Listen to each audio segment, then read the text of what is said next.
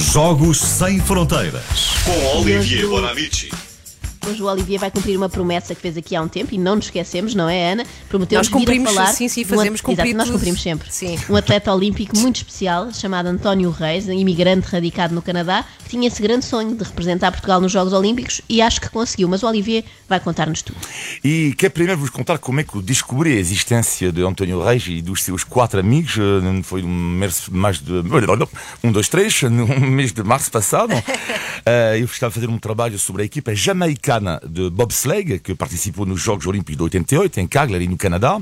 Uma equipa que deu origem a um filme, Jamaica por baixo de zero, porque é uma equipa que entrou na história, Jamaica, onde nunca há neve, eh, participava, participava pela primeira vez eh, no- nos Jogos de Inverno, na É prova incrível, de. pois. Sim, e na prova de, de bobsleigh, hein, sabe, o bobsleigh é este trenó que desliza numa pista de gelo.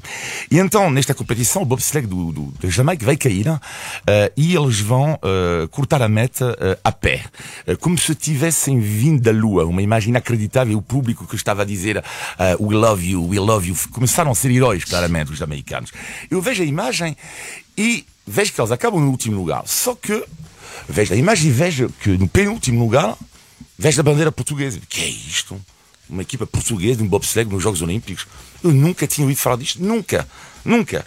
Então o meu objetivo foi, claro, reencontrar os mosqueteiros portugueses. Os mosqueteiros portugueses. E eh, um deles, então, é António Reis. Para já, uma simpatia... pff, enfim, é uma loucura. Mas espera, tu encontraste o homem? Ao telefone, ao telefone, pronto, reencontrei, Ok, entramos ok. em contato via WhatsApp e ele não estava a perceber, mas porquê quer falar de mim?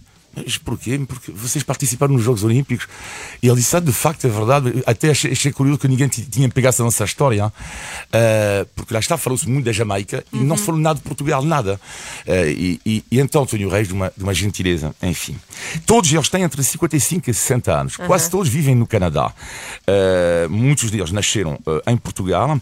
E em 86, António Reis tem, tem esta ideia: vou montar uma equipe de bobsleigh. Só que ele tem e quer contar outros atletas. O que é que ele vai fazer? Vai pegar o seu telefone e vai ligar para muitas universidades no Canadá à procura de tugas. Estou, tem um tuga.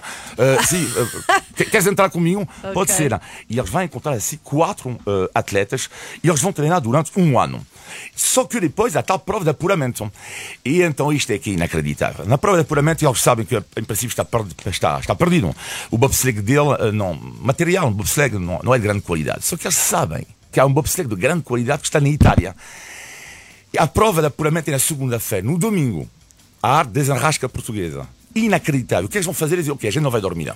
Vamos pegar o nosso carro, vamos, os cinco, buscar um bobsleigh na Itália. Eles vão Um trenó, fazer a bobsleigh viagem. é um trenó, não é? Sim, um trenó, Sim, sim, sim. o trenó.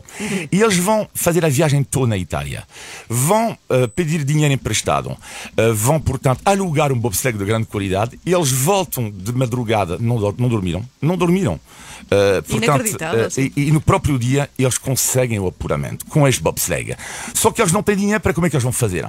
Eles não têm dinheiro para reembolsar tudo o bobsleigh. E lá Aham. é o príncipe Alberto de Mónaco que vai salvar os portugueses, porque ele participa, o, príncipe Alberto, na, prova, e ele vai dizer: Uau, este bobsleigh é topo. E vou, querer comp- com- vou, comprar este bobsleigh. Portanto, é ele também, o príncipe Alberto, que vai permitir tudo isto. E no dia 12 de fevereiro de 1988, na cerimónia de abertura, António Reis, o homem que em dois anos montou a equipa, é o porta-bandeira de Portugal. Atrás dele, os seus quatro amigos. E vou dizer os nomes, porque eles merecem. António Reis, Rogério Bernardes, João Popada, João Pires e Jorge Magalhães, com quem falei ontem. E António Reis. Falaste com se- todos? Uh, falei com um? Falaste com todos não, eles? com dois, com dois, Ah, com dois, tá com dois.